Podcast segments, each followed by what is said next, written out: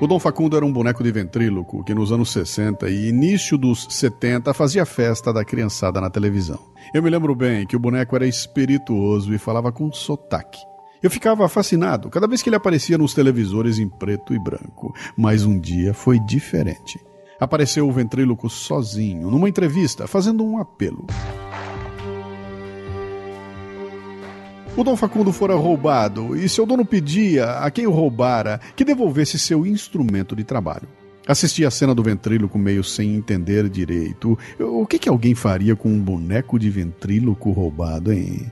Será que o boneco falaria com outra pessoa além do seu dono? E se fosse outro ventríloco, o boneco não teria a mesma voz nem a mesma personalidade. O fato é que o ventríloco reapareceu depois com outro boneco, mas que já não era o Dom Facundo. E eu me arrisco a dizer que ele estava mais triste. Não tinha mais a mesma cara, nem fazia a mesma graça, e o tal ventríloco desapareceu. O ladrão que levou o boneco levou também um pedaço da vida do ventríloco. Tudo isso me veio à lembrança no dia 2 de outubro de 2007, quando, em plena marginal de Pinheiros, em São Paulo, e em meio a um engarrafamento, um motoqueiro parou ao meu lado, bateu na minha janela e, mostrando um revólver, agressivamente levou meu relógio, meu celular e o meu laptop.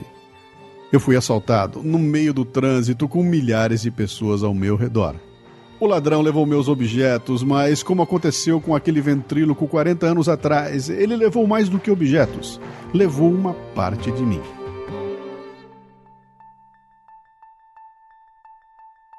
Tudo aconteceu em menos de um minuto no meio de muitos automóveis. Minha reação foi instintiva. Eu apenas deixei as mãos à mostra, mantendo-me calmo, já que o ladrão parecia muito nervoso. Entreguei a ele cada objeto que ele pedia. Vi, aliviado, o ladrão sair em meio aos carros. O relógio era baratinho, os celulares eu bloqueei, mas o laptop era o meu Dom Facundo. Dentro dele, milhares de informações. Perdi alguns projetos nos quais eu trabalhava e que ainda não haviam sido duplicados para outras máquinas mas alguma coisa a mais também foi roubada. Dois dias após o assalto, eu fiz a palestra de abertura do Congresso Internacional para a Qualidade do Programa Gaúcho da Qualidade e Produtividade em Porto Alegre. Cerca de mil pessoas na plateia ouvindo-me falar sobre inovação. A palestra foi um sucesso, mas em nenhum momento eu me senti à vontade naquele palco. Tinha mais alguém lá comigo o tempo todo: um motoqueiro e um cano de revólver. Sempre termino a palestra com um apelo à plateia para que lute contra a percepção de que o Brasil é um país de risco. Eu digo que a exposição diária a doses maciças de violência, principalmente pela televisão, faz com que tenhamos uma imagem muito pior da realidade. Sempre defendi essa tese com paixão, mas naquela manhã, enquanto tentava dizer aquelas palavras, eu senti que estava sendo falso. Aquelas palavras cabiam na boca de um outro Luciano. Um Luciano que, de certa forma, morreu na marginal de Pinheiros quando o que até então era uma percepção passou a ser realidade.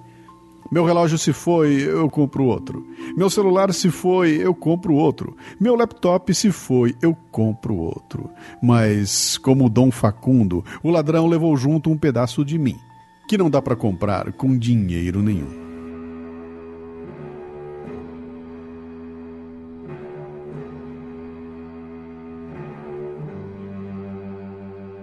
Depois que eu contei a história do roubo do meu laptop, graças a alguns leitores, eu remontei um pouco a história do Dom Facundo. O Neco Ribeiro lembrou que o boneco substituto do Dom Facundo chamava-se Dom Pedrito, mas não tinha a mesma graça. O Marco Piquini observou que Dom Facundo era meio safadão, uma espécie de versão em madeira do Zé Trindade, humorista famoso na época. Mas foi o Marcílio Dias quem remeteu detalhes preciosos. Quando estudante em Jaboticabal, cidade do interior de São Paulo, na altura dos anos 60, eu conheci Carlos Trujillo. Esse era o nome do ventríloco. Ele apareceu do nada, creio que procedente da América Central. Morou no hotel municipal de Jaboticabal. Frequentava nosso grupo de rapazes. Ele era bem mais velho que a gente. E não era capaz de fazer a voz do boneco sem tê-lo em operação. Trujillo tinha também uma caveira a quem emprestava sua voz, Dona Sinforosa, que cantava Donde está minha vida? Era tudo que uma caveira gostaria de saber. Não há muito tempo, e com tristeza, eu li que Trujillo havia falecido. Antônio Mier escreveu: O ventríloco nunca mais foi o mesmo. Além de perder o boneco, perdeu a dignidade e acabou se entregando à bebida. Meu pai era enfermeiro em um hospital e me levou para conhecê-lo. Depois do sumiço do boneco, ele ficou arrasado. Não teve mais forças para lutar contra o vício. A vida do ventríloco acabou quando ele perdeu o seu boneco. Fascinante.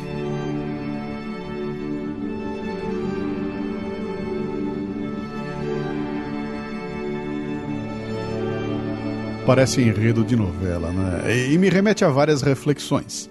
Há uma festa em Pedra Azul, por exemplo, na divisa de Minas com a Bahia, em 1976.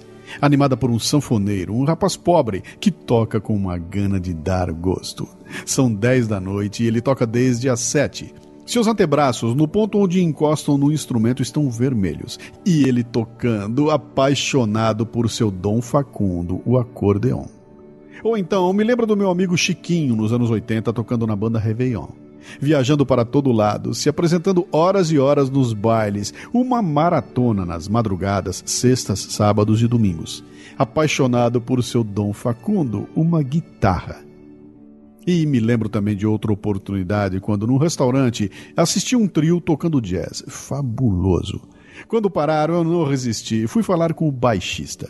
Já idoso, uma simpatia. Dou os parabéns. Ele agradece e me passa um cartão é o Sabá, uma lenda da noite paulistana, tocando até de madrugada do jeitinho que faz desde os anos 50, apaixonado pelo seu Dom Facundo, um contrabaixo.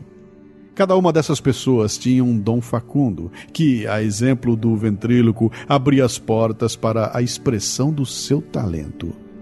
Olha só, você tem um dom facundo, hein? Então, recebo uma mensagem do meu amigo Hans Hein no fórum do meu site dizendo assim: Luciano, o Dom Facundo está em você. Ele não foi roubado. Apenas vai ter que mudar, provavelmente, uma opinião.